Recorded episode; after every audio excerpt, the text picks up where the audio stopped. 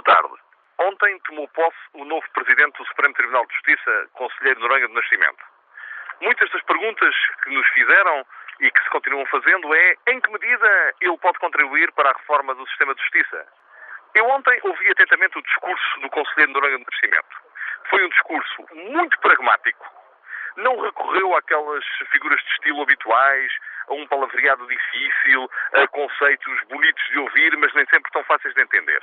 Pôs o dedo nas feridas.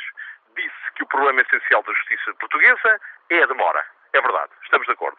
Disse que essa demora atinge, em alguns casos, níveis muitíssimo elevados, embora, como em tudo na vida, noutros tribunais, que aqui serão outros casos, tenha níveis muitíssimo razoáveis até a nível europeu. É verdade também disse que esse grande volume de litigância nasceu da concentração desmesurada de processos em determinados tribunais, acompanhando o movimento das populações e, naturalmente, também a evolução da vida económica e social. Recordou, a esse respeito, os grandes volumes de massa processual que vêm das cobranças das empresas, nomeadamente prestadoras de serviços móveis, seguradoras e outras. E falou também no fracasso da ação executiva. O que significa que estamos sintonizados no diagnóstico. Resta agora lançar mão ou dar continuidade a esta reforma da Justiça. Vi no Presidente do Supremo Tribunal de Justiça um homem determinado, um homem esclarecido, um homem com ideias lúcidas, que aliás já lhe conhecia. Acredito que ele pode dar um impulso, um dinamismo novo a este espírito de reforma que se apoderou do país.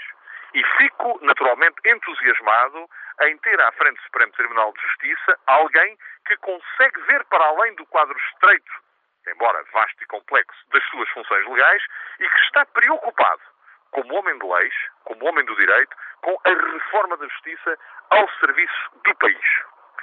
Deixaria nesta crónica uma nota final, não a contracorrente, mas pelo menos contra as vozes maioritárias e que às vezes também convém serem contrariadas. E o que quero dizer com isto? Em Portugal, a justiça é efetivamente lenta.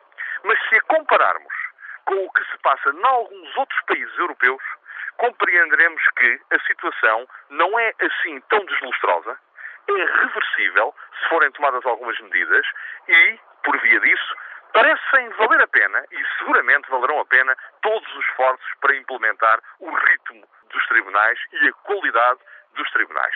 Por isso, com o Sr. Presidente do Supremo Tribunal de Justiça, com todas as outras pessoas que estão mobilizadas para este combate, vamos pôr mãos à obra. Muito boa tarde.